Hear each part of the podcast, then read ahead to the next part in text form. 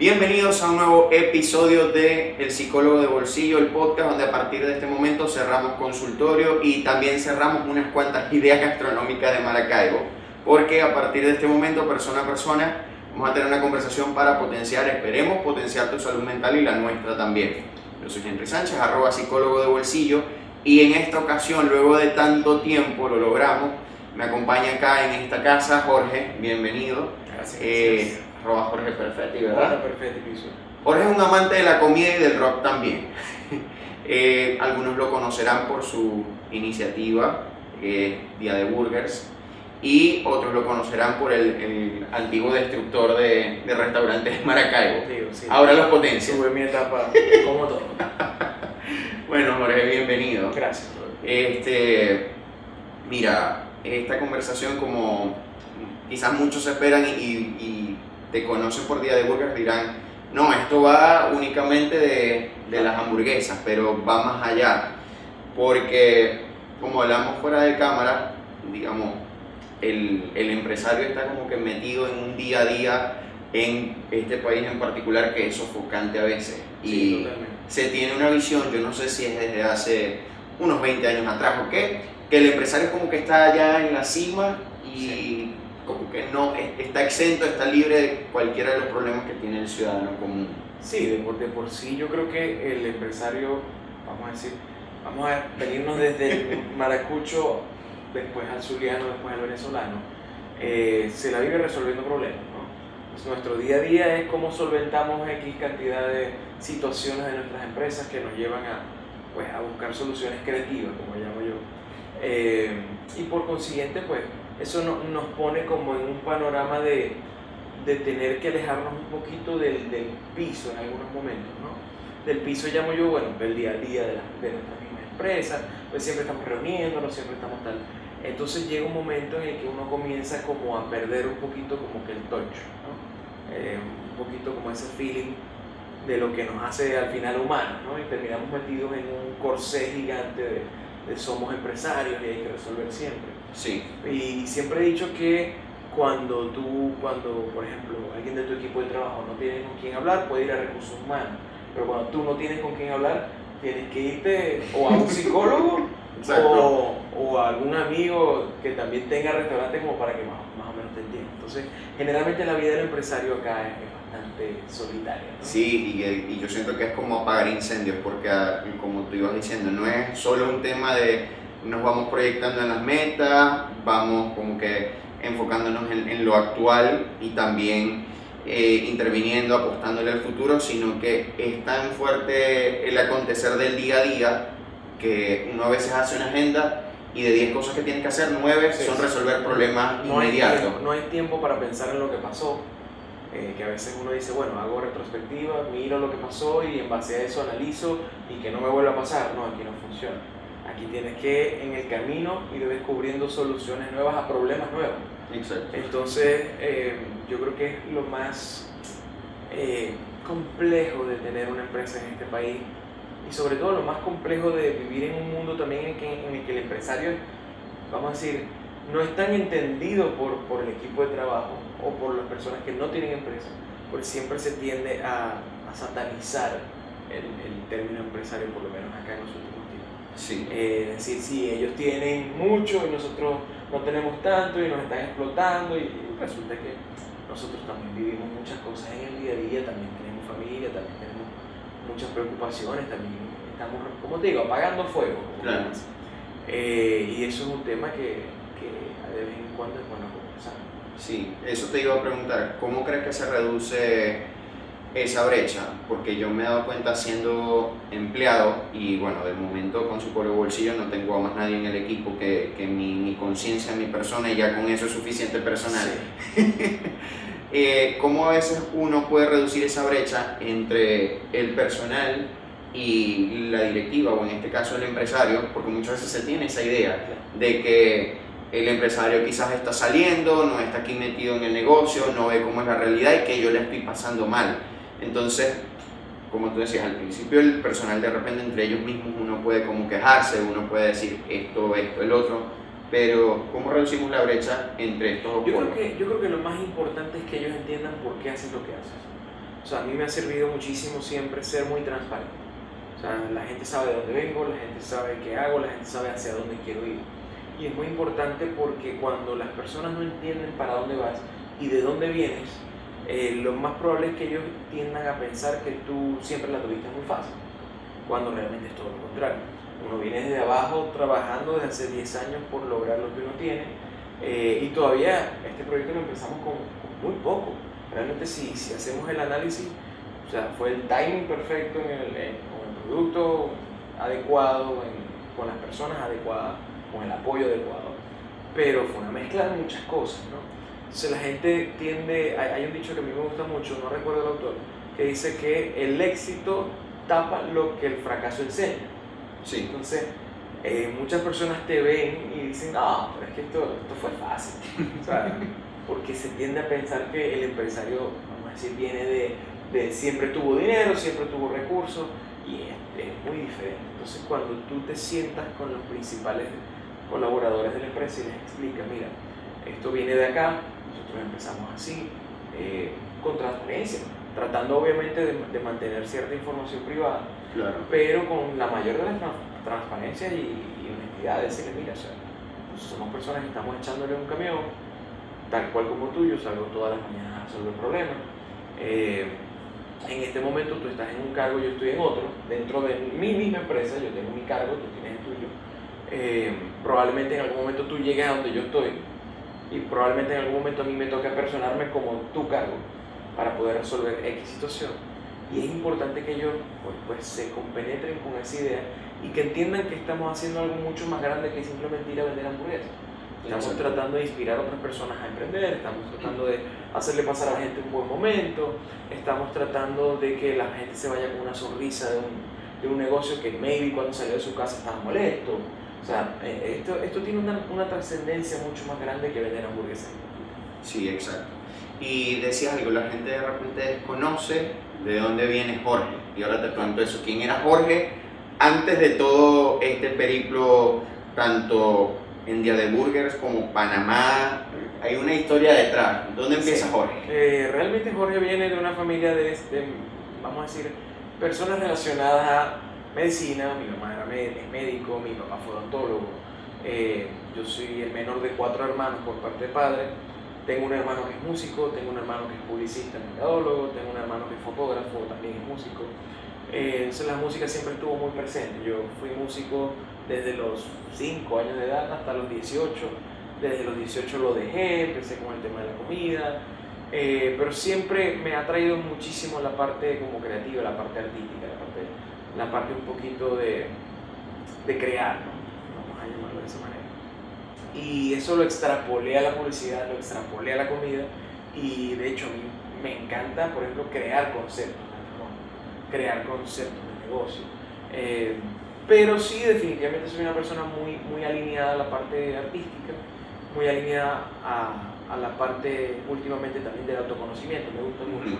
Eh, porque me ha tocado vivir gran cantidad de cosas y en este viaje uno ha visto muchas cosas y ha vivido muchas cosas. Eh, pero sí, definitivamente antes de la comida existió otro Jorge, totalmente diferente, muy alineado en valores, pero muy desalineado en objetivos. ¿no? yo quería ser músico, ese fue mi sueño toda la vida. Eh, me presionaba muchísimo venir una familia de músicos, mi abuelo fue profesor de guitarra clásica, mi primer maestro eh, y uno se presionaba mucho cuando era muy, muy chamito con el tema de tengo que lograrlo, tengo que lograrlo, tengo que lograrlo. Y en base a esa presión, pues al final desistí, desistí. Eso fue lo que yo llamo, y eso más adelante lo podemos conversar, pero yo llamo las tres caídas de mi vida. Una, una, fue eh, no, no llegar a ser el músico que yo pretendía. Hoy en día lo estoy retomando, me gusta, pero más, con más tranquilidad. ¿Tú, tú, tocas varios instrumentos, pero el principal es la guitarra. Correcto meto un poquito de sintetizadores, un poquito de piano, un poquito de ah, pero realmente es guitarra. Eh, pero bueno, sí, definitivamente hay varios Jorges en el camino a ser el Jorge que todavía no soy. Eh, pero bueno. ¿Y ese punto, en qué punto tú sientes que aparece la comida como allí avisándote de que para este puede ser el camino. Claro, ahí viene una, una parte muy dark. es que realmente mi relación con la comida siempre fue complicada. Siempre fue complicada porque yo fui muy gordito de niño. Eh, y yo probablemente tapaba muchas cosas de mi vida con la comida. Siempre tuve una relación compleja. ¿Por qué compleja? Porque yo buscaba cierta felicidad a través de la comida. Siempre fui de buen comer eh, yo no, no, entendía por qué mi mamá pedía ensalada, hoy en día entiendo que es para nivelar la cuenta porque yo pedí carne. O sea, lo siento. Eh, pero, pero siempre, siempre me relacioné con las personas que yo tenía alrededor a través de ir a comer. De hecho, mi papá me llevaba muchísimo a comer, eh, íbamos a varios restaurantes de la ciudad, que hoy en día algunos siguen abiertos. Entonces uno generaba conexión con muchas personas a través del momento de sentarse a comer. Entonces yo siempre lo tuve como en un altar ese momento. Había cosas que yo no podía hablar en mi casa que hablaba también, como niño, como, como, como adolescente incluso. Y, yo siento que eso se quedó en mí a través de los años.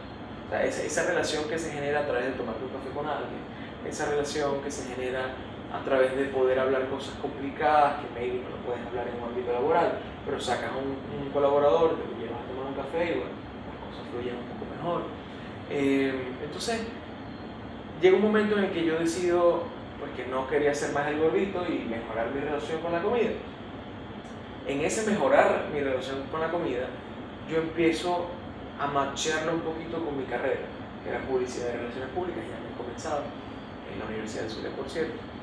Eh, y empecé a escribir. Y a través de escribir logré pues, dejar por sentado o dejar para la posteridad, como dice uno, las opiniones que uno tenía sobre sentarse a comer. La gente cree que yo hablaba de los restaurantes, como decir, fácticamente la comida me parece esto y esto y esto. Al final eso es algo muy subjetivo. Eh, pero realmente yo a lo que me quería referir era a, en este restaurante yo puedo sentirme de esta manera, o, puedo, o puedo encontrar ciertas cosas que yo busco como persona. Entonces, bueno, creo que esa en, parte comienza mi relación con la comida por tratar de mejorar la misma, salir de eh, soy el gordito, tengo un complejo con ser un gordito, eh, hacia quiero que la comida trabaje conmigo y no trabaje yo para la comida. Ok, o sea, en vez de volver de que fuese tu enemiga, Correcto. tu mala compañera, fuera mi aliada. Sé mi amiga. Exactamente. Excelente. Y ahí es donde empieza Perfetti como cliente. Correcto, que fue la, el primer, la primera excusa para escribir sobre comida fue hablar sobre mi experiencia como cliente. Pero realmente, como digo, no tiene que ver con ser cliente a nivel de servicio. En ese momento mi enfoque era ese.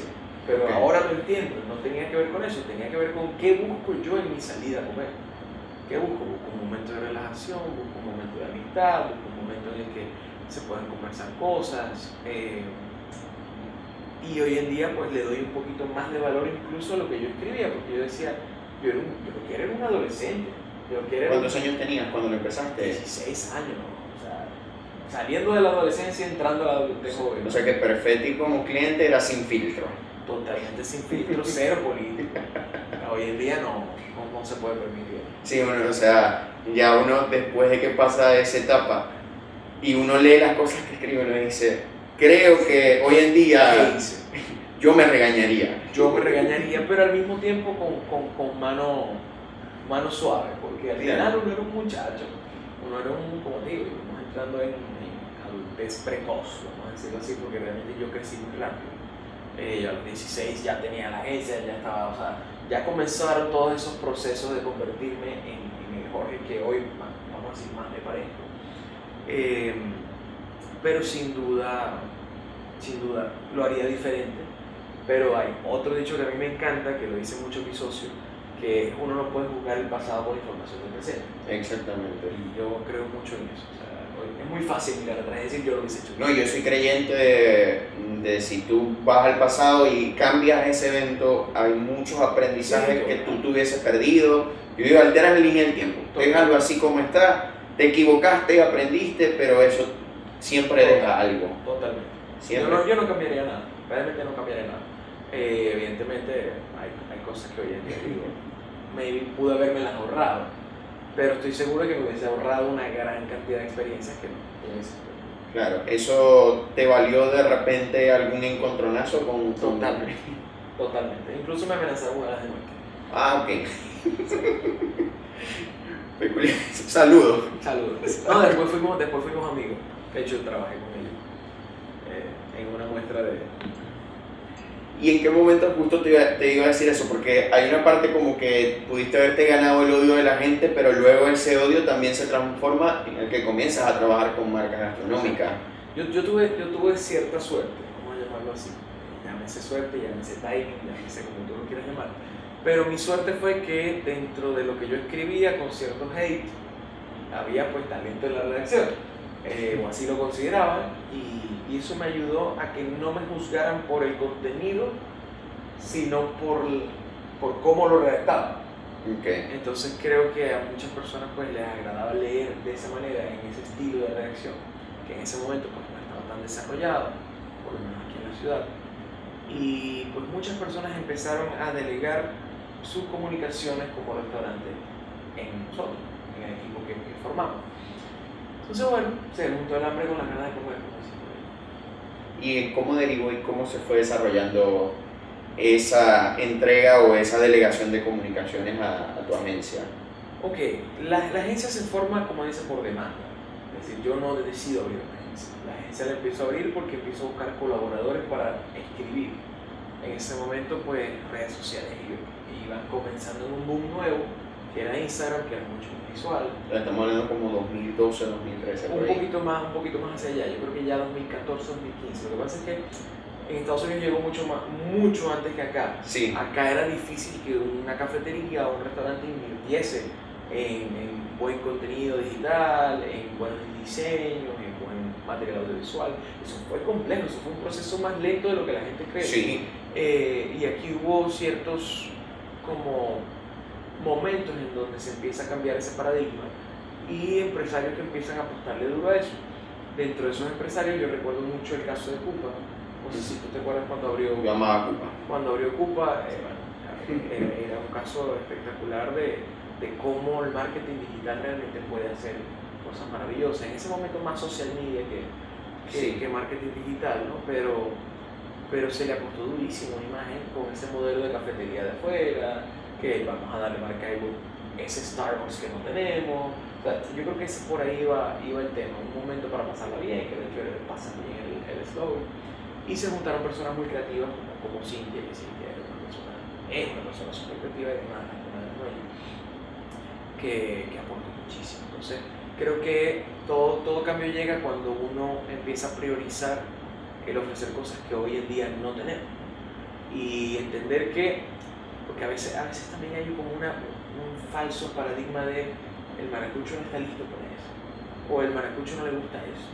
Y hay muchas veces que no le gusta o no está listo porque no se lo. Claro. Entonces, nosotros mismos tendemos a, a, echarnos hacia atrás como sociedad. O sea, decimos, no estamos preparados, pero es que tampoco lo intentamos y tampoco culturizamos al respecto y tampoco nos damos la tarea de, de, de investigar, de hacer entender a la gente que ellos también merecen esas cosas bueno, quizás en tu caso uno está acostumbrado, aquí uno estaba acostumbrado a la hamburguesa de calle.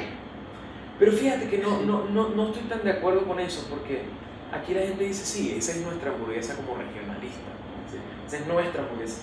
Pero aquí McDonald's y Burger King hicieron estrago. O sea, vendían muchísimo y eran hamburguesas igual sencillas, eran hamburguesas de Tropic Burger durante mucho tiempo, o sea, eh, eran hamburguesas de cadena. Eh, entonces yo creo que sí, sí estaba sentado un precedente de que nuestra hamburguesa no era la callejera. La que nos identificaba ante el extranjero era la callejera. Pero realmente aquí consumíamos muy americano. solo que quedó ese vacío cuando las cadenas empezaron a morir. Correcto, empezaron a morir por, por así Pero aquí el mercado siempre ha sido, como, como yo lo planteaba, dicotómico. Siempre ha sido McDonald's y Burger King, y este y el otro, y cada cierto tiempo el ciclo se renueva. Sí, que bueno, yo creo que formamos parte de ese nuevo ciclo de, de, marcas de ese estilo. Y van llegando esas marcas, van llegando esos negocios. ¿Tú en algún momento te preguntaste en qué me metí yo? Totalmente. El, que trabaja en restaurantes siempre, siempre, todos los días, lo primero que hace levantarse es decir, ¿qué hice? es un estado natural, yo creo que del emprendimiento. Eh, y momento en el que las respuestas comienzan a aparecer. Pero no es fácil porque al principio uno dice, ¿en qué me metí? Esto es un trabajo muy demandante, esto es una situación que probablemente, y siempre está el miedo, ¿será que en algún momento vamos a ver el retorno de esto? Pero yo creo que, yo creo que es un tema de, de, tratar de entender qué hace uno en el momento en el que está y por qué uno está donde está y cuál es, la, cuál es el propósito de uno haciendo lo que uno hace. Repetirse ese propósito todos los días en la cabeza es lo que hace que uno pueda despertarse y salir a trabajar y, y esa conexión con, con, tu propósito para mí es fundamental. Sí, o sea, siento que es lo, lo que en el peor de los momentos te abraza y no te deja caerte cuando, cuando la cosa se pone completamente difícil. Y fíjate que eso en tema de salud mental es muy importante, porque si, quizás lo ligamos con el tema de la, de la depresión, muchas veces viene de una carencia de sentido. Claro. o sea, sí, meaningless. Sí, como nada tiene sentido, no hay un propósito que voy a hacer, todo es cíclico y muchas veces el hacer ese ejercicio, y no solo para el empresario, sino uno como persona en cualquier área de la vida, lo puede ayudar y ser ese soporte. Claro. Incluso a veces con psicólogos me pasa que, ¿para qué me metí yo a jugar a ser el, el, el profesional independiente? Porque no había otra propuesta, otra cosa, un trabajo más estable y seguro. Pero luego cuando piensas en lo que tú soñabas al iniciar, dices, ok, vamos a seguir el camino. Claro. Definitivamente yo creo que, y eso es una realidad, yo creo que vivimos en una sociedad profundamente deprimida y no lo sabemos. O sea, bueno, lo sabemos quienes, quienes estamos un poquito más conectados con, con esa autoconciencia de la que te hablo, ¿no? Pero, pero, la realidad es que todo el mundo está deprimido. O sea, todo el mundo tiene cierto grado de presión por muchas cosas que, que pasan. Eh, y yo creo que sí tiene que ver con la falta de propósito. Yo creo que vivimos en una sociedad falta de propósito o por lo menos no conciencia del propósito que tienes. Y, y, al final eso es lo que hace que tú no te quieras levantar. O sea, yo conozco gente que toda su vida soñó con tener algo y una vez que lo tuvo, se dio cuenta de que, now what? Eh, y, y, de hecho, no te voy a mentir, hubo momentos de, de Dia Burgers donde nosotros, no sé si recuerdan que nos costó abrir Costa Verde. Sí. Nos costó mucho porque no teníamos un financiamiento. No, y la gente decía, estos no van a abrir. Estos no van a abrir, eso es un mito. Eh, y hubo meses, meses. estaban entre la, la magna de luz y, y, Dia de Burgers. Estamos peleando. eh, hubo meses donde nosotros íbamos a trabajar y donde se veía lo mismo. Y a ti lo que te mata es tener los, los mismos problemas siempre. Yo siempre he dicho que yo prefiero, yo no, no le hago asco a los problemas porque solucionar problemas te da experiencia. El problema es cuando son los mismos problemas todos los días. Claro. Porque uno, uno y se van extendiendo ahí en Totalmente. Entonces, todos pasamos por ese momento de tengo lo que quiero y ahora qué hago. Entonces, yo creo que es eh, es súper importante entender cómo uno evoluciona el mismo propósito de vida de uno en el tiempo y cómo, cómo uno va pues, adaptándose a cómo se va sintiendo sin sentirse mal al respecto. Porque uno dice, pero es que yo lo soñé y ahora lo tengo y ahora no, no, no me llena, por ejemplo. Y me siento mal conmigo mismo porque yo hice muchas cosas para lograr esto y ahora estoy aquí y no me siento bien. O sea, eso como llegué a la cumbre de la montaña y no me parece bonita ahora. Exactamente o por lo menos no me parece lo que yo pensaba, porque al final claramente es bonito y claramente es un éxito y claramente todo, pero el ser humano es insatisfecho. Entonces creemos, y, y, yo creo que esa es una de las cosas que nos, nos pone peor, creer que llega un momento en el que tú dices, ya, lo conseguí, ahora ya soy feliz. Y resulta que la felicidad se consigue en el proceso, pero el que no le encuentra lo bonito del proceso siempre va a estar amargado y siempre va a estar deprimido porque siempre vas a esperar una gratificación al final y resulta que nunca hay un final. Exacto. El único final es la muerte. Entonces, eh, donde claramente no hay gratificación. Entonces, eh, eh, es complejo porque nos metemos entonces a tocar cómo nos creían a nosotros, cómo, o qué creencias tenemos nosotros de lo que es la felicidad. Entonces, a veces la gente cree que ser feliz es tener una empresa, o ser feliz es tener muchos recursos financieros, o ser feliz es tener el apartamento que querías, y ser feliz es, eh, no sé, cualquier cantidad de cosas materiales y al final te das cuenta de que tú puedes tener todo y puedes no tener nada. Sí. Entonces creo que es un tema bastante complejo. No, bueno, fíjate que cuando yo me mudé acá, eh, yo decía, bueno, este es el lugar que yo quería. Y en un momento como el mes, yo le decía a mi psicóloga, no puede, no puede ser que estando en uno de los mejores momentos, me siento tan vacío. Claro. Y te das cuenta de que, o sea, no, no depende de todas esas cosas externas, sino mucho de lo que está acá adentro. Y fíjate que con el tema de lo, lo medio mencionamos al principio, ¿qué hace el empresario? ¿Qué hace la persona que está dirigiendo eh, algún proyecto que muchas veces no se le ve en esas horas oscuras? O sea, porque al- al- de repente a los empleados entre sí mismos lo van resolviendo, pero uno como que le toca sufrirlo en silencio, eh, quizás por- porque uno lo prefiere así, porque no quiere transmitir eso al, al grupo, pero ¿cómo lidias tú con esos momentos oscuros, si se decir así? Y yo creo que, como te digo, reconectando con, con el propósito de vida que yo tengo, porque al final, a ver, todos tenemos mecanismos de defensa. Yo, hay personas que se encierran en su casa y no quieren ver a nadie. Yo tomo mucho café, por ejemplo. Eh, no debería, tanto no, pero, pero bueno, yo creo que he encontrado, por lo menos en el deporte, algo, algo importante. Es una de mis maneras de drenar. Eh, también conversar con mis socios es importante echarse un poquito como hacia atrás y volver a hablar con la familia, explicarles lo que te pasa. O sea, eh, yo creo que hay, hay, como digo, muchos paradigmas con respecto a, a que hay, hablar de esto está mal.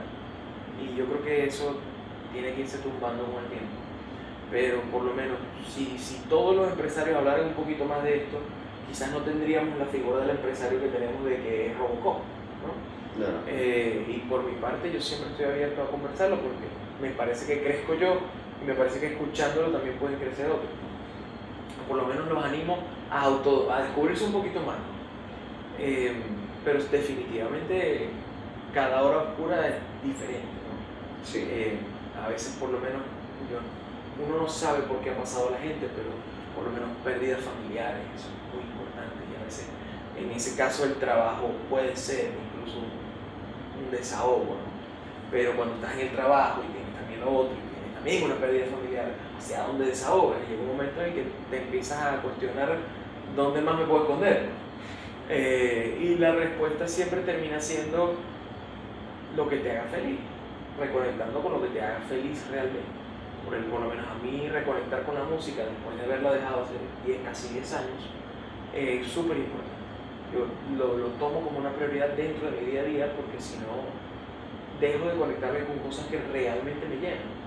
Y, y yo siempre he dicho que, que la adrenalina de montarte en una tarima no la tienes en un negocio como el de la comida. Es diferente.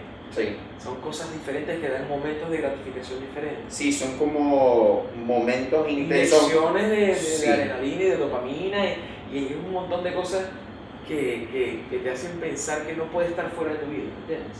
O sea, no todo puede ser la empresa, no todo puede ser, eh, no sé si has visto estos libros de, porque ahora hay como una tendencia de que todos tenemos que ser hiperproductivos. Sí. Es que es terrible, o sea, es terrible.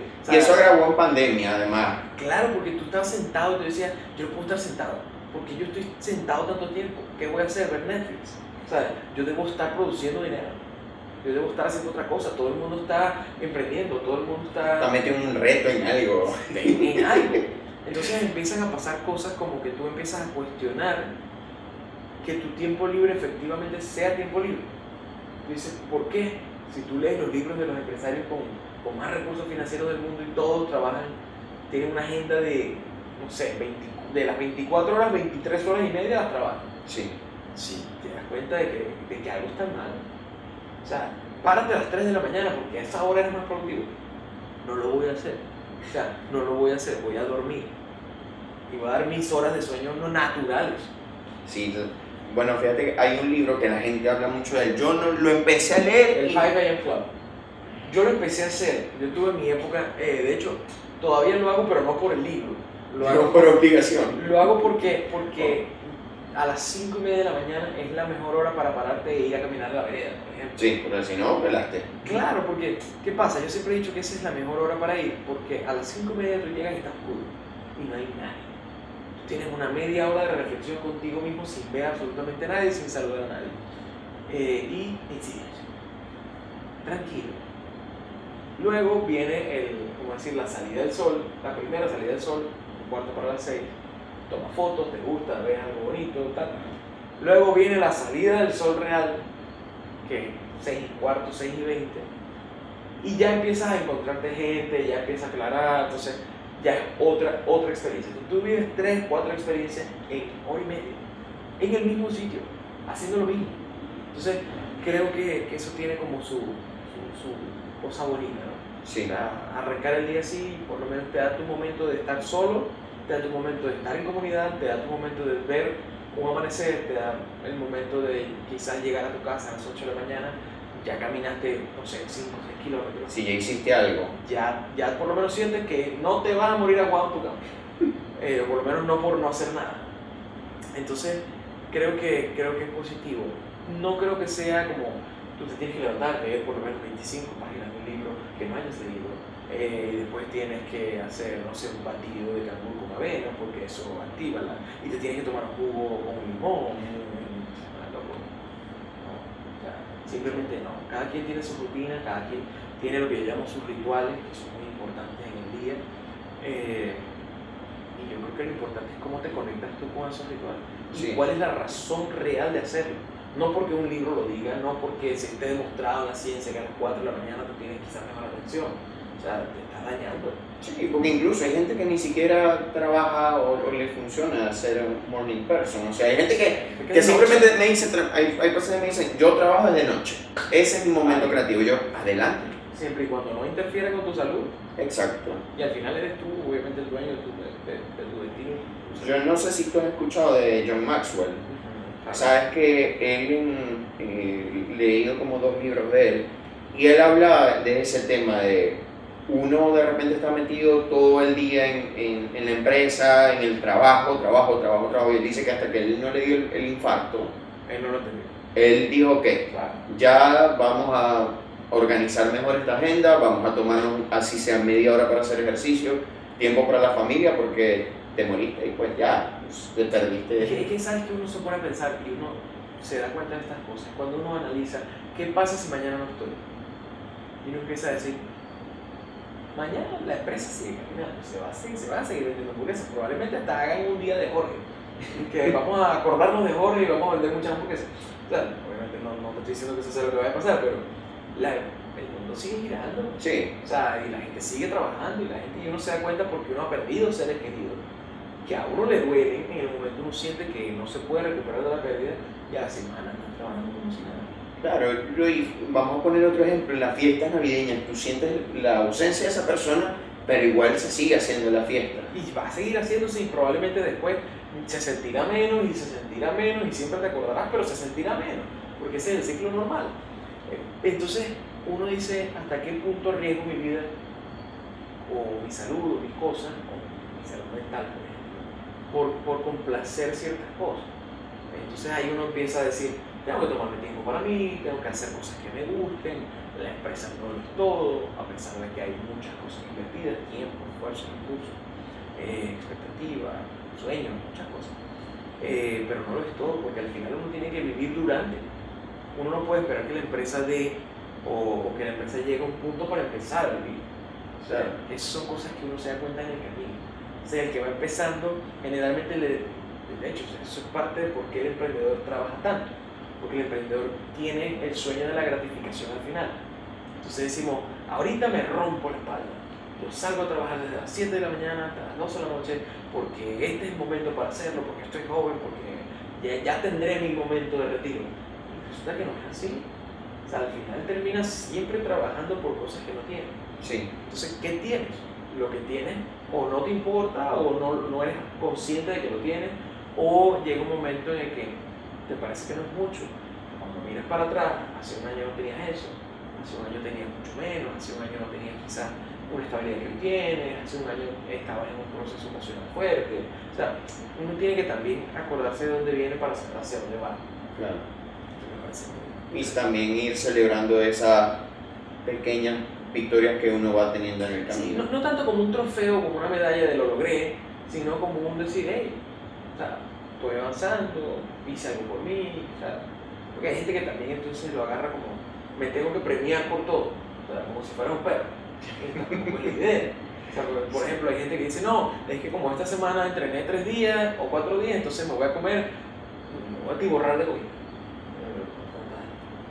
Estás haciendo lo contrario, ¿no? o sea. Que no perdáis el trabajo. Sí, tampoco es sano, ¿no? Claro. Entonces, bueno, Y dentro de todo este interín también quería preguntarte, empezaste chamo, lo, lo, lo de la agencia, ¿cómo tú te ganas el, la credibilidad y el respeto de, de gente que, bueno, se, se estaba dedicando a este mundo a veces tan salvaje como es el mundo gastronómico y además que es empresarial, o sea, hay dinero de por medio.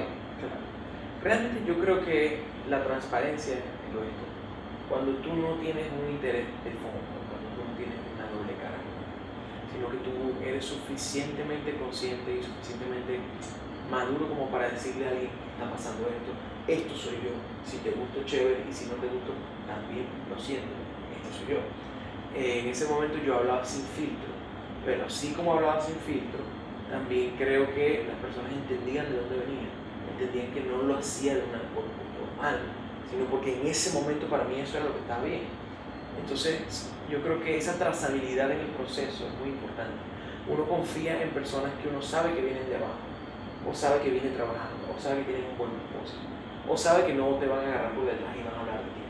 Entonces, creo que, que ser muy transparente eh, ayudó a que la gente confiara mucho en que yo tenía cierta misión al hacer las cosas. ¿no? Y también confiaron en el proceso en el sentido de, este chamo va empezando, y a los chamos que van empezando hoy yo lo entiendo. Tienes que abrazarlo y decirle, mira, vete por acá. O sea, no, no destruirlo, no, no, no frenarlo, sino decirle, mira, maybe lo estás haciendo incorrectamente por esto, por esto, por esto, o maybe lo puedes hacer mejor por esto, por esto, por esto. Entonces creo que esa trazabilidad hoy en día sigue generando confianza. Y es parte de, yo creo que el éxito de Dia Burgers, que tú puedes ver de dónde viene. O sea, tú puedes, tú, hay gente que compró la primera hamburguesa en la 72, cuando estábamos en Bar Kitchen súper chiquito, éramos tres personas, yo desde Panamá, mis socios acá.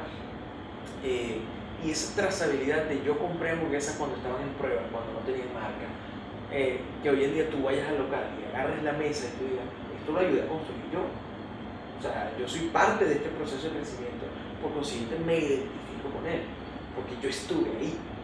Yo sé que ellos no aparecieron de la nada. Este es un chamo que tiene 10 años trabajando conmigo, o tiene 10 años en el, rubro de, hostelería. Entonces, vamos a decir que uno no confía en personas que uno no sabe nada.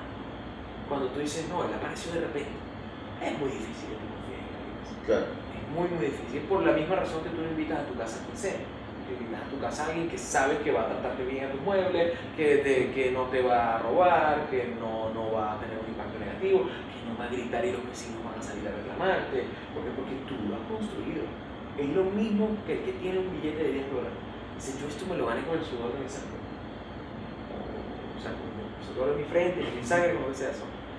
Eh, y estos 10 dólares los voy a meter donde yo sé que me va a ir bien. O sea, yo no le voy a dar estos 10 dólares a alguien que yo no sé que los va a aprovechar mal o que los va a aprovechar. Entonces, al final, esa confianza entre las personas que te contratan y las personas y tú se da por un proceso cíclico de renovación de esa confianza. De, hey, ya tiene tres meses trabajando conmigo, nunca me he quedado mal. Siempre valora mi tiempo, siempre valora mi, inversión, mi recurso, eh, siempre está pendiente, nunca me deja de contestar mensajes. O sea, y es el mismo proceso que en el restaurante. O sea, tú ves que uno tiene caídas a lo largo de, de- de la empresa, uno tiene muchas caídas, no solamente por, por descuido de uno, sino por, bueno, la situación, eh, a veces los productos no, no llegan igual, pero saber que lo estás atacando, saber que, aunque las personas entiendan que tú no vas a dejar que eso baje, que tú no vas a dejar caer, que tú no les vas a dejar de responder si tienen algún inconveniente. Yo creo que eso hace que la gente confíe. Básicamente eso. Qué bueno. Fíjate que el reconocer los problemas, yo siento que eso rompe literalmente la brecha que hay entre la empresa, el restaurante y la persona. Cuando yo, yo como cliente identifico que alguien me está resolviendo el problema, que sabe que existe y no se lo esconde, es como, ¿sabes? Esta gente yo voy a tener una relación. Claro, claro, porque uno, uno, uno entiende y uno es empático. Sobre todo con personas, como dices tú, que admiten que no son perfectos. Qué horrible es una persona que diga, no, persona que jamás va a crecer. O sea, y en la que jamás van a confiar porque yo, ese es otro tema, el culto de la personalidad, eso, ese es otro, un tema un poquito más complejo que, que tiene que ver, pero, definitivamente tiene otros matices. Pero aquí solemos pensar que, como digo, que el empresario no tiene problema. ¿Por qué? Porque el empresario no suele asumir que lo tiene, o no suele decir públicamente que lo tiene. Y yo creo que eso hace que la gente no se identifique. O sea, yo siempre he dicho lo mismo, yo siempre he dicho que al final el éxito es relativo. para ti, pero para mí, o sea, hoy es, mañana no es, si es, no es, o sea, dependiendo de cómo lo veas, ¿no? Pero yo siento, siento de verdad, en el fondo de mi corazón, que el, asumir y, el decir públicamente que uno no es perfecto hace que la gente se empática con. Y es lo que yo creo que debería pasar sea, ni siquiera deberíamos ponernos en una chaqueta de somos perfectos. Y las empresas también son así. O sea, yo intento hacer mi mejor esfuerzo por mantener siempre el producto igual o mejor. Yo intento mantener el mejor precio para que todos puedan, la mayor cantidad de gente pueda adquirir mi producto pueda ser, eh, pueda ser asequible ¿no? o accesible, mejor dicho. Pero llega un momento en que uno no puede hacer más. Y ese no puedo hacer más también es asumir que no, no controlamos. Entonces por ahí yo creo que, va el tema. Sí. Y dentro de todo este crecer, llevar eh, ciertas marcas, se te abre una puerta que no era acá en Venezuela, era Panamá. Sí. ¿Cómo puedes describir esa etapa? Panamá fue una etapa rara, muy bonita, muy rara, muy rara por, por las condiciones en las que se dio todo y muy raro por el contexto, ¿no? Porque sí, todo el mundo está emigrando, vamos a estar claros, todo el mundo está buscando mejores oportunidades. En mi caso, yo me considero una persona muy académica. Yo siempre quise salir a hacer una maestría. Eh, y yo no me iba a quedar con eso. O, era Panamá o era cualquier país donde yo pudiese estudiar que sintiera que podía avanzar algo. En Panamá se da por una relación que yo tuve que empezó acá, pues decidimos llevarla hacia allá eh, yo decido irme persiguiendo pues, lo que yo pensé que estaba correcto, que estuvo correcto mucho tiempo. El sueño panameño. Eh, vamos a decir el sueño panameño. Eh, estando allá me consigo con, con, un mercado totalmente diferente al que yo me imaginé. Mi, mi proyecto era realmente llevarme la agencia de acá, que alguien invirtiera allá en la agencia, porque realmente había potencial. Yo busqué los restaurantes per cápita y era una, una o sea, casi que restaurante per cápita. Eh, yo dije, hay muchísimo potencial. Cuando llego allá me reúno con unas personas, me dicen, aquí nadie paga lo que tú haces. yo, bueno, fatal. Primer impacto, fatal. First take, horrible. Eh, y me veo obligado a cambiar un poquito la hoja de rumbo.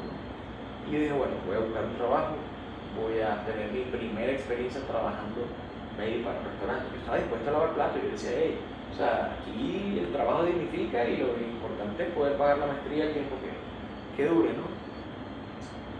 Y me encuentro con esta oportunidad de, de Barrio Pizza totalmente fortuita. Barrio Pizza es una cadena de pizzerías panameña eh, que también en ese momento tenía sucursal en Costa Rica. Y termino siendo gerente de mercadeo de la cadena llegando a Panamá. Y eso genera un choque fuerte porque yo traía la mentalidad del restaurantero venezolano, totalmente diferente a la mentalidad del restaurantero de afuera. ¿Por qué? Porque aquí yo me acuerdo que yo le proponía, una se le proponía a, un cliente que era mi amigo también, terminó siendo mi hermano, eh, vamos a de cierta hora a cierta hora que todos los extras vegetales sean gratis, para incentivar que esas horas se muevan. Y él me decía, no, yo no puedo regalar vegetales, eso, se voy a perder mucho dinero. Y yo me acuerdo que yo le hice la misma propuesta a esta persona en Panamá, mi, que era mi jefe en Panamá, que obviamente es un gran amigo, lo quiero muchísimo. Estoy súper agradecido con las oportunidades que me dio. Y yo le dije, mira, vamos a hacer vegetales gratis de esta hora a esta hora. Y él me dice, que sea última vez que tú me propones vegetales gratis. Yo no soy ni agrícola, ni, o sea, yo no estoy en Venezuela, o sea, si tú quieres regalar algo, regalamos pizza. O sea, disculpa. y yo vengo acostumbrado a que esto es un desembolso. Eh, entonces, empezar a trabajar con presupuestos, empezar a trabajar un poquito más organizado, con, con, con otra clase de recursos, te enseña muchísimo. Te enseña muchísimo porque empiezas a trabajar desde la planificación proactiva y no reactiva, que básicamente es lo que estamos todos acá tratando de reaccionar ante muchos problemas del día a día. Eh, yo creo que ese pensamiento proactivo es lo que hace que tú puedas impulsar, que tú puedas realmente ir hacia adelante y tener una visión de crecimiento, no de mantenimiento.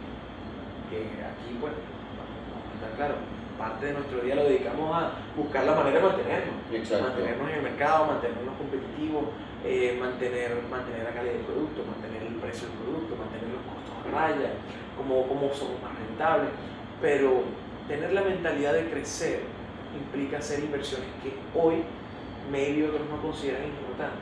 Por ejemplo, crecer en administración, en un core administrativo fuerte, crecer en recursos humanos, invertir en que las personas se vayan a estudiar al IES en Caracas, por ejemplo, que es complejo, es un, un costo alto, pero no tiene que asumir el riesgo porque uno lo que quiere es ir hacia adelante, uno no se quiere solamente mantener.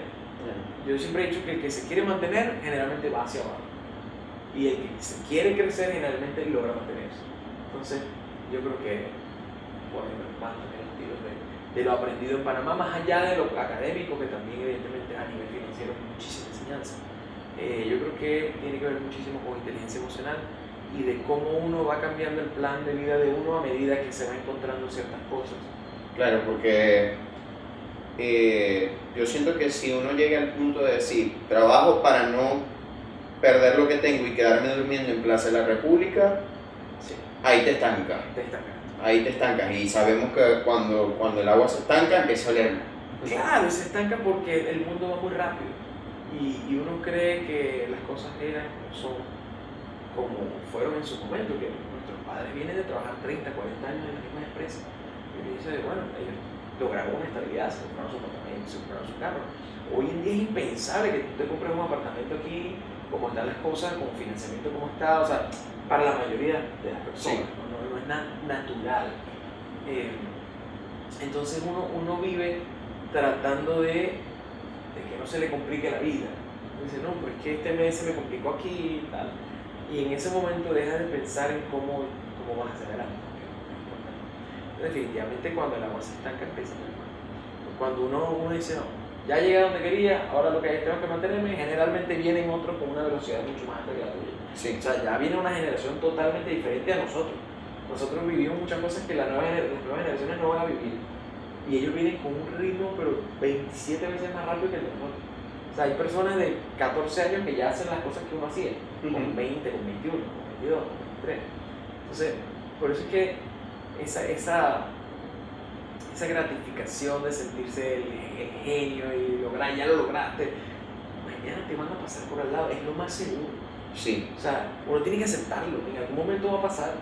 Lo que uno no quiere es que uno se quede atrás. Claro, ¿no? Y pasa, pasa en el deporte, pasa en la música, que de repente tú dices, no, mira, esta gente, este, o sea, este género, este es el rey, de repente aparece otro mucho mejor y que te tumba. Te voy a poner un ejemplo. ¿Cuántos guitarristas no se desanimaron porque entraban a YouTube y veían un chinito haciendo... Y uno decía, Dios mío, pero yo tengo dos meses intentando hacer la mitad de eso y no lo logro. Y el chamito parece con cinco años que lo hace.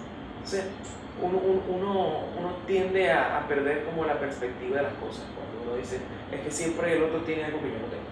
Sí, Y uno se tiende a presionar. Y cuando empieza la presión, ahí empezamos a evaluar.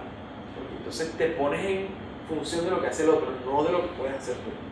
Fíjate que yo siento que tanto el síndrome del impostor como esa comparación siempre, o sea, si tú no la aprovechas, porque a, a ver, a veces esa comparación te puede ayudar un poco para ponerte en perspectiva de dónde estás. Y eso te iba a decir, la experiencia de salir del país, de ver otro modelo de negocio, te impulsó a, cono- a ampliar mucho la mente. Totalmente. Y el tener esa referencia de cómo está el mercado internacional te aporta algo para decir, ok, en Maracaibo puedo proyectar esto ahora. Claro, yo, yo siento que más allá de lo que uno puede aprender de mercadeo, de, de, la carrera de uno afuera, lo que uno aprende es a sobrellevar situaciones complicadas. Por ejemplo, o sea, llega un momento en el que tú estás acostumbrado a tener tu agencia acá, te va muy bien, tienes una gran cantidad de clientes, tienes buenos recursos, no eres millonario, no tienes mucha plata, pero tienes tus recursos para mantenerte. Tú puedes ir a comer en el restaurante que tú quieras, tú puedes hacer... Esa era mi vida antes de ir. Eh, pero estaba estancado. Bueno, ya había trabajado con todos los clientes que yo quería trabajar, aquí no tenían clientes grandes, era muy complicado, muy burocrático. Eh, había como un techo. Sí, había un techo en ese momento para mí y yo sentía que ya lo había alcanzado. Pero por ejemplo, yo no había vivido situaciones en donde el pago de la quincena no cayó qué vamos a hacer? ¿Cómo voy al trabajo? Bueno, camina. Y te vas caminando desde tu casa hasta el trabajo y ese es el camino de Santiago. O sea, tú vas preguntándote qué hiciste. O sea, tú vas preguntándote por qué estás en esa situación, si aquí tenías otras cosas y tal. Y ese, ese, esa respuesta que tú te das es muy importante. Porque generalmente ahí es donde tú descubres quién eres. Sí. Eh, ante las situaciones complicadas. Por ejemplo, cuando te encierran en pandemia, estás afuera del país, tienes tu familia acá entonces en cualquier momento me pueden llamar a decirme que, están, que tienen COVID. O sea, y yo decía, Dios mío, entonces uno empieza a llamar más a la familia. Entonces yo reconecté mucho con mis hermanos estando afuera. ¿Por qué? Porque ahora yo también era migrante. O sea, yo, yo también entendía lo que era salir, entendía lo que era tener compromisos todos los días. Entonces yo creo que a uno lo hace ser mucho más empático con más tipos de personas. Porque uno vive en una burbuja acá, una burbuja de, de su, conocido, su zona de confort, yo vivo por aquí porque esta es la zona que yo conozco y yo frecuento, eh, un poquito que tienes, tienes familia, no tienes familia, y afuera uno está solo, uno está solo, solo con gente nueva, en la que uno no sabe si confiar o no, porque no sabe cómo lo ven a uno, eh, y uno tiene que, uno se convierte en un poquito ciudadano del mundo, ¿no? y uno se convierte en una persona que uno no pensó que podría llegar a ser que es una persona que resuelve a pesar de todo. Entonces, como a uno no le toca vivir, es imposible que uno tenga esa experiencia. Esa es, parte de lo que me tocó vivir. Sí, y fíjate que a, ti las aguas no es que se, se, te han estancado mucho últimamente, porque estando en Panamá aparece la propuesta de, de Día de Burgers. O sea, cuando de repente parece que todo está acá, con, está ya con para Pixar, que se llama, ¿verdad? aparece esta propuesta? O sea, ¿cómo, se generó eso? realmente es a través de unas amigas que yo llego, llego a mis socios actuales, que no los conocía, nos conocimos por Zoom, y pudo haber salido todo mal. Sea, quiero aclarar que no es una, no es una buena práctica, eh, no, no es algo tan recomendado. Uno siempre dice que uno tiene que conocer a las personas con las que se asocia porque al final es un matrimonio. Eh, y Dios me premió en ese momento con socios muy buenos muy correcto, muy honesto, muy sano. Eh, pero no es lo común entenderlo, ¿no? Yo siempre hago la analogía de, imagínate que tú tengas una guitarra eléctrica y tú tocas el solo de Switch Mine en tu casa después de 20 años practicándolo y te sale increíble con tu equipo, tu amplificador, tu guitarra, tus pedales, tus cables. Y ahora tú llamas a alguien en otro país y le dices, mira, cómprate una guitarra, que tú no sabes tocar guitarra. Y con la guitarra que tengas, el cable que tengas y el amplificador que tengas, mañana me tienes que enviar un video tocando el solo de Switch y tiene que sonar mejor que yo o igual. 99.9% de los casos eso va a sonar horrible. Va a salir mal. Va a salir mal. Bueno, yo formo parte del 0.01% que salió bien.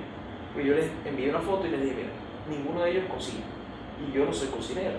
Yo trabajé toda mi vida con, con comida, pero nunca cociné si vi un post de cosas básicas sobre ti, que tú haces lo, lo básico para sobrevivir. Claro.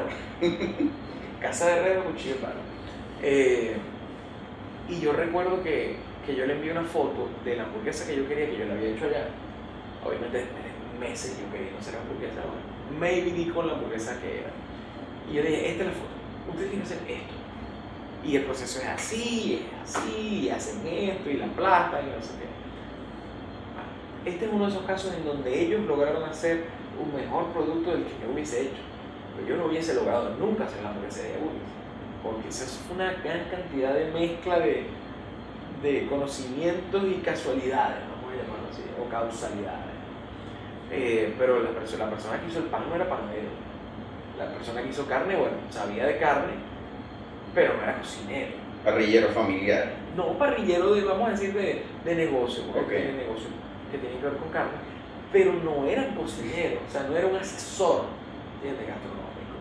Eh, al final nosotros sabíamos, era de, yo sabía de publicidad, sabía de mercadeo, y ellos sabían de resolver el problema. Y al final conseguir una receta es resolver un problema. O sea, ¿cómo hago para llegar a este pan? O sea, al final tiene, mucho que ver y no tiene nada que ver. pues. Pero todo se dio. Yo siempre digo que, que Dios un día decidió que éramos nosotros y, y aquí estamos. Incluso en donde tiene eh, la- los suéteres y todo eso, hay una foto con una de las reuniones de Zoom Sí. con, Sí, con los socios. Eso, eso es algo que yo siempre quise poner, porque yo siempre dije que uno no podía olvidar de dónde venía. Y las personas que atiendan en caja no se pueden olvidar de dónde venimos.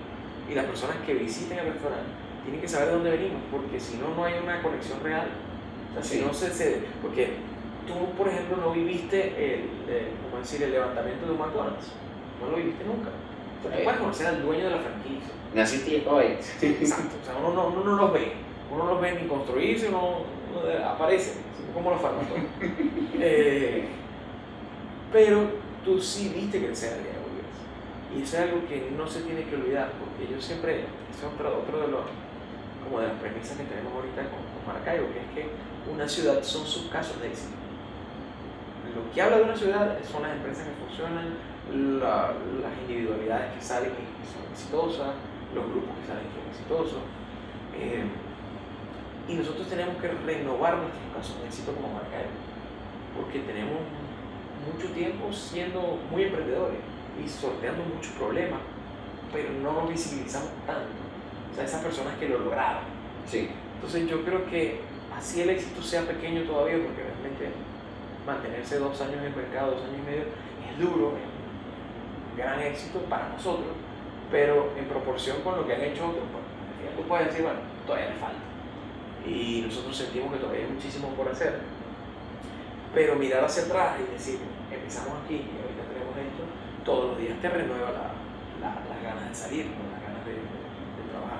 Sí, a mí me gustó mucho esa foto porque yo capto esa esencia de aquí comenzamos. Este es el inicio de, de, toda esta locura. Porque Sí, cuando. total. Porque es que uno tenía otra mentalidad. Yo siempre he dicho que uno no puede perder la mentalidad de, de emprendedor, por más que ya seas empresario. ¿Por qué? Porque era una mentalidad de no tengo nada que perder. O sea, vamos a echar pichón, vamos a salir a trabajar, vamos a agarrar humo parejo, porque uf, llevamos humo, todo lo que tú te puedes imaginar. Eh, sobre todo el equipo de trabajo que teníamos en ese momento, también. Eh, éramos personas que no pensábamos en que eran las 8 de la mañana y que todavía hay que darnos nuestro espacio, no, éramos personas que trabajábamos, trabajábamos y nos encantaba y nos sentábamos a hablar cuatro horas de lo mismo.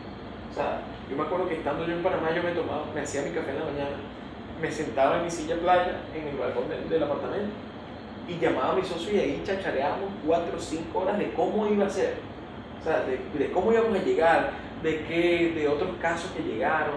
Nosotros hablábamos de incluso empresas de afuera que, que las tomábamos como referencia, pero yo me acuerdo de esas charlas y yo digo, qué, qué, qué, qué difícil es sentarse hoy en día cuatro horas a hablar de lo mismo Sí. porque uno tiene tantas cosas que uno dice y uno, uno va perdiendo como ese chip de yo le puedo echar pichón, ese chip de yo estoy dispuesto a hacer lo que sea. O sea, en este momento, bueno, uno, dice, no, yo no arranco un negocio si no tengo una estructura en esto, si no tengo el sistema, si no tengo lo otro. Pues bueno, ya aprendí que por aquí se me cae, por aquí el inventario se pierde. Y uno, uno genera también ese sentimiento que es bueno, porque te da estructura y te hace como evadir y evitar muchas cosas que pasan. Pero por otro lado, te complican para arrancar. Sí. O sea, Arrancar es más difícil cuando ya sabes más. Siempre he dicho que es más feliz el fútbol que el que sabe mucho. Sí, Porque mientras más información, menos haces. la verdad. Entonces, mientras más sabes tú de un tema, menos te lanzas al agua con el tema. Entonces, yo siempre he pensado que tiene que mantener esa mentalidad chiquita, esa mentalidad de todavía me falta, esa mentalidad de yo no hemos hecho mucho, o sea, porque uno, uno tiene que poder arrancar las cosas desde cero. Arrancarlas desde cero es muchísimo más bonito que agarrarlas en mil. Sí. mucho. Un empresario de aquí me decía, él, esa perspectiva, ese espíritu emprendedor, él lo llamaba como el gusanito que siempre te dice, arriesgate. Arriesgate. Y que, con cierta medida cuando Claro. ya, tienes, ya tienes un poquito más de conocimiento por el tema de los recursos, no por el tema del tanto del tiempo, pero sí por el tema de los recursos financieros, porque no son infinitos. Eh, el tiempo tampoco lo es, pero, pero no siempre preocupa el dinerito. Eh, como te digo, arrancamos con muy poco capital. Hoy en día seguimos con muy poco capital porque no somos ah, y que vamos con el gusto. vamos con lo justo y vamos para adelante y no nos da miedo invertir cuando lo tenemos que invertir. Pero sí somos más recatados porque ahora entendemos mucho más de eso. Eh, eso no quita que queramos hacer mil proyectos. Tenemos 10 marcas en la cabeza que queremos sacar, pero con, con cautela y con prudencia porque uno tiene que ir también con el mercado y uno tiene que ir con, con el acompañamiento y con las posibilidades de uno también física. ¿no? Porque uno llega un momento en el que no tiene más tiempo en el día y ¿qué vas a hacer? Claro. Entonces, delegar toma su tiempo, toma su preparación, tiene su, su proceso. ¿no? Entonces, por ahí, por ahí va.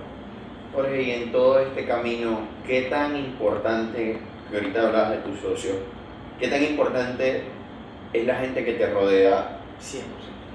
100% no solamente en el éxito de la empresa, sino en el éxito de mantenerte a ti, o sea, a raya, como dicen. Porque definitivamente en el proceso yo creo que más importante incluso que los recursos financieros es el, el- la inteligencia emocional, o sea, el- la salud mental, mejor dicho. Porque es, definitivamente es muy fácil caerse, es muy fácil.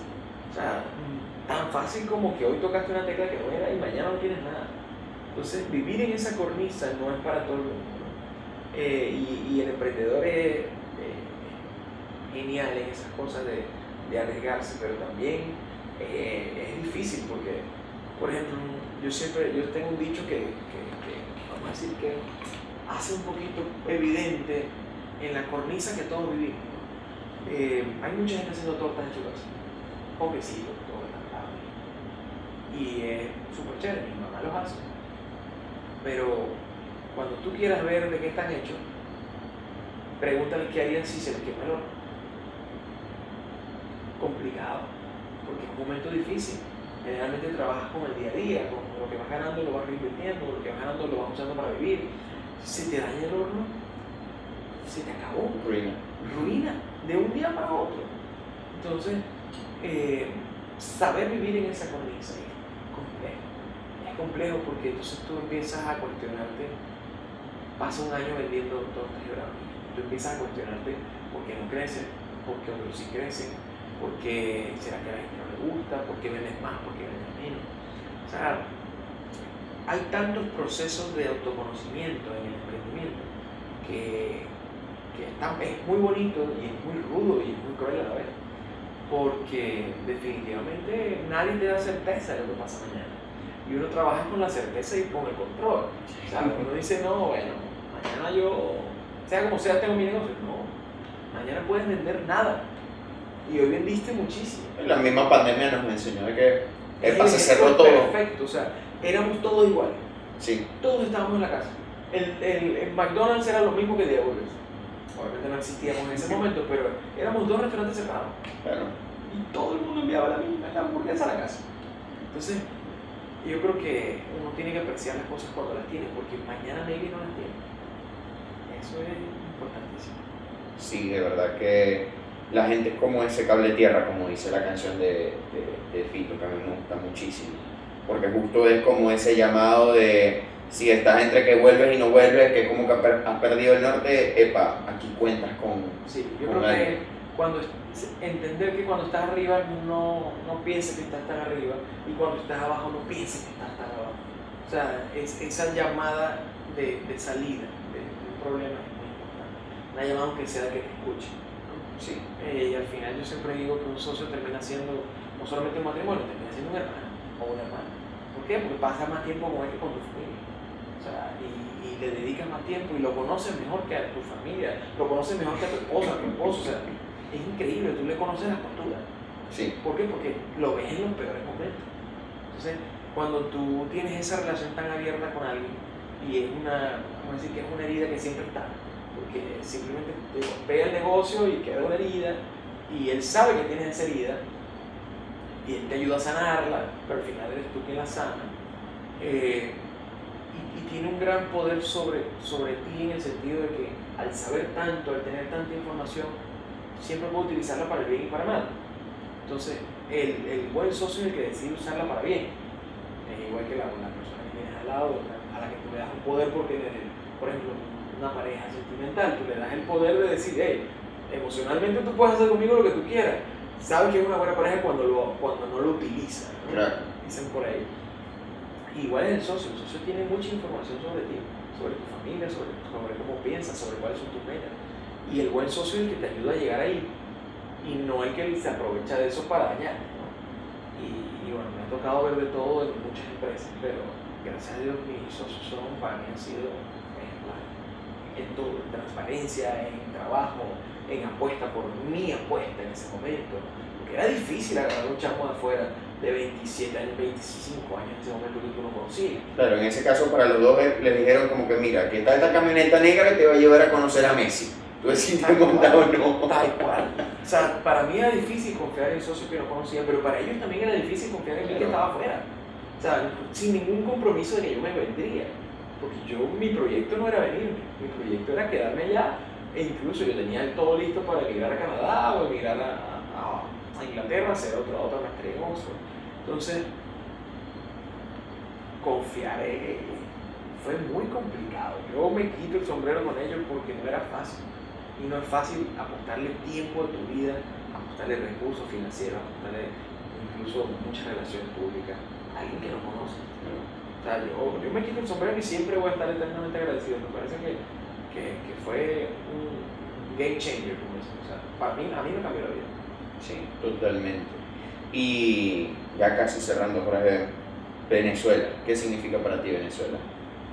Realmente significa todo, todo porque y, yo, yo, lo viví cuando volví, la primera vez después de haberme ido. Hay, hay, un sentimiento que nadie sabe explicar, que es que tú te sientes en casa. Sí, pero es más que eso.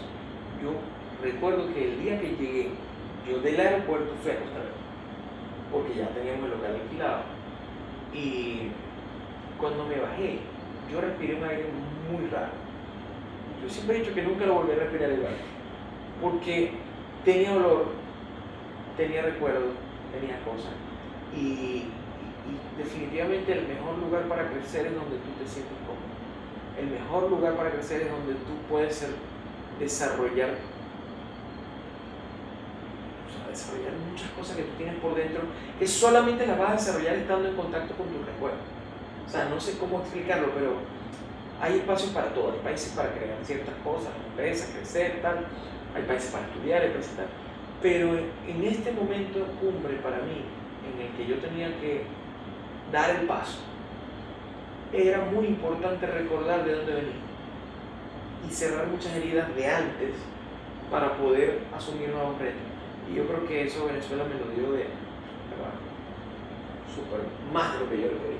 Entonces, no estoy diciendo que me vaya a quedar toda mi vida acá, no estoy diciendo que la empresa vaya a quedarse aquí 100%, seguramente, a ver, uno se hace, cuando uno se hace empresario, uno se hace ciudadano del mundo, ¿no? Sí, eh, definitivamente. uno empieza a pensar global pero definitivamente siempre voy a querer que esto mejore, siempre voy a querer que Maracaibo mejore, siempre voy a querer y siempre voy a trabajar en pro de que Venezuela sea mejor de la que yo recibí. ¿no? Que nosotros nos tocó vivir una época muy complicada, que nacimos en una época complicada, pero siempre querré que las generaciones que vengan después pues las tengan un poco más, más claras. Yo creo que eso es un objetivo de vida mío muy importante. O sea, llega un momento en el que te empiezas a preocupar más por trascender que por hacer hoy.